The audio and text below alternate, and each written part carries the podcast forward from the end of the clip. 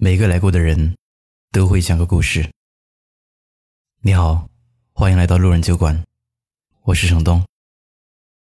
如果你喜欢这个节目，希望你可以把节目分享到微信朋友圈。本期故事来源：爱小羊。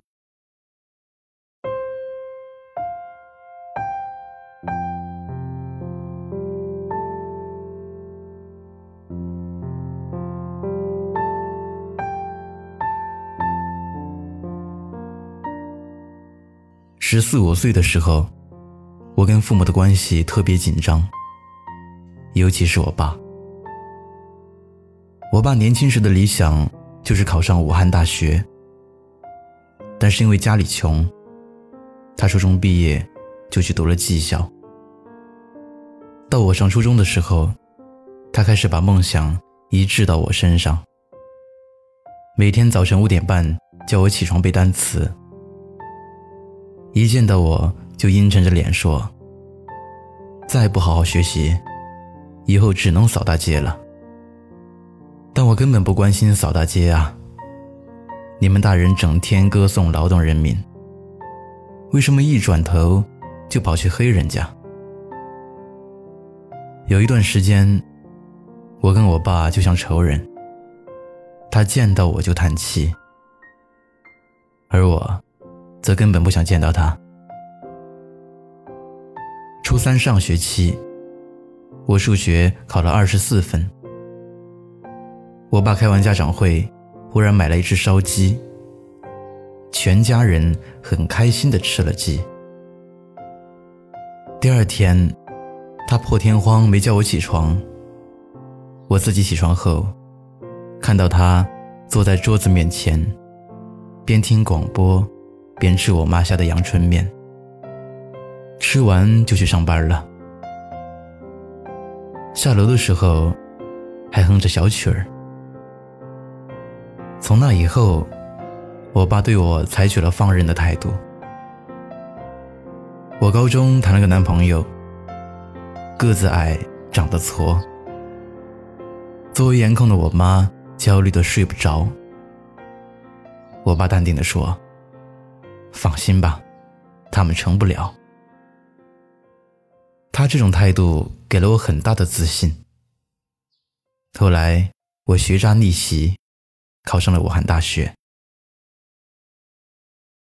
我一直觉得，父母开开心心的过好自己的生活，对孩子也是一种好的教育。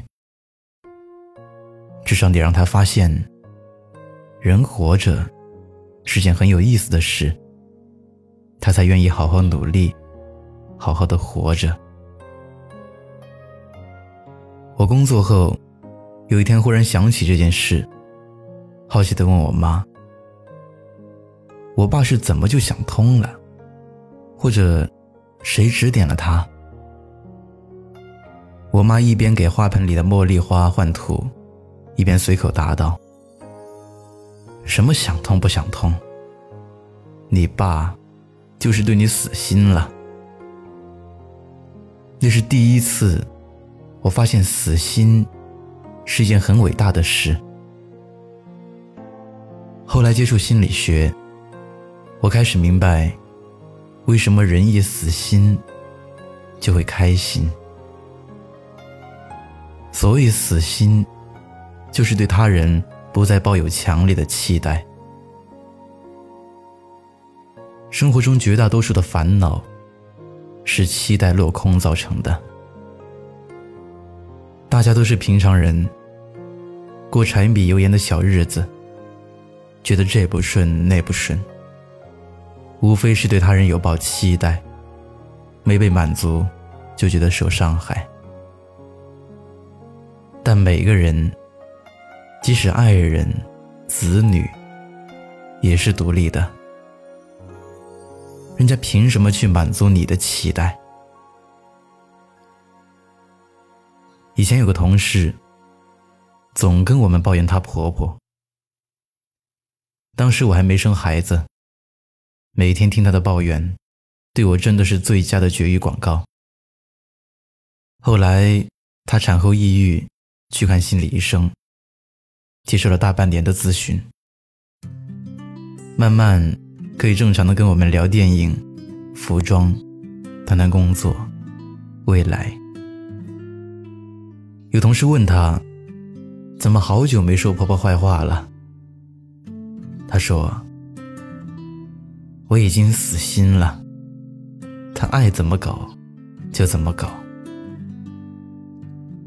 也奇怪，自从她随便婆婆怎么搞，婆婆反倒偶尔问问她的意见，也会主动学习一下新的育儿知识。为什么我们非得死心了，世界才重新美好呢？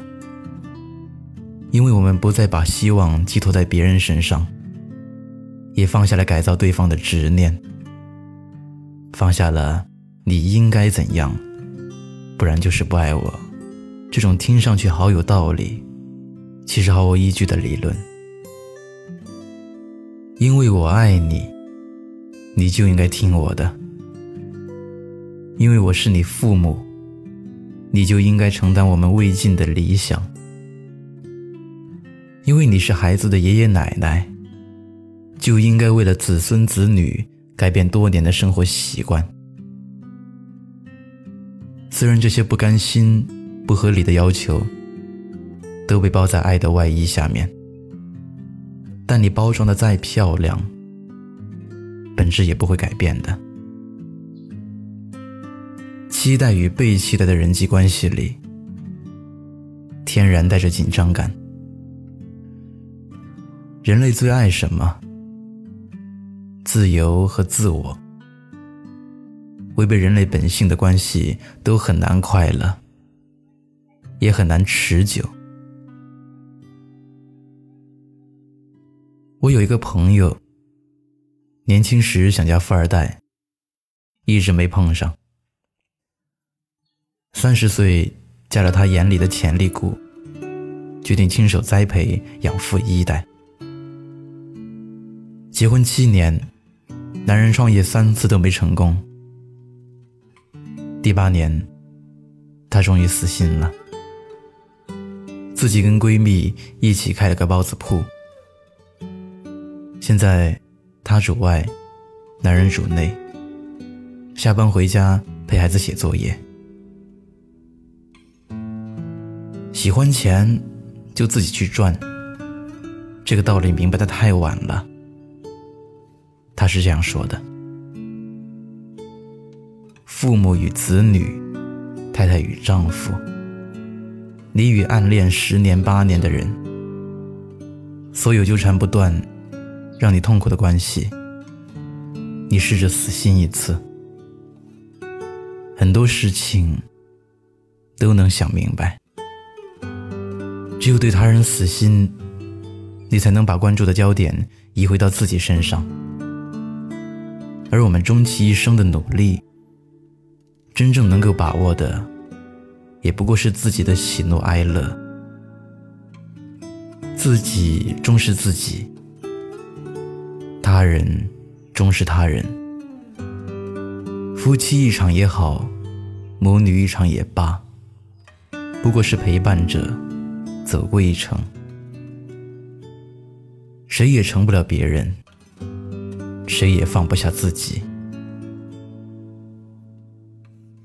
学会对他人死心，可能是对自己有信心的开始。即使与你关联的所有人都是渣，你也可以把自己活成一朵花。所以，就这样吧，凉薄而热烈的活着。只有别人的不优秀。才能衬托你的优秀。你干嘛一天到晚想改变别人呢？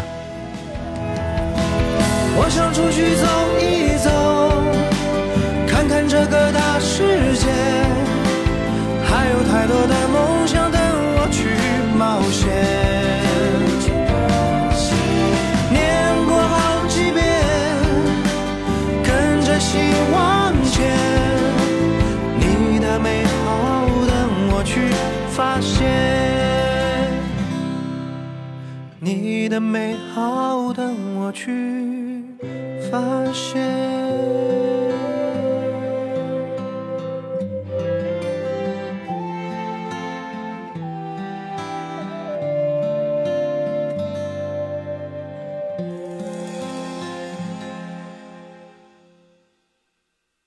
嗨，你好，我是程东。今天你过得还好吗？你可以在微信里搜索公众号“南方的冬”，只要你需要，我都陪在你身边。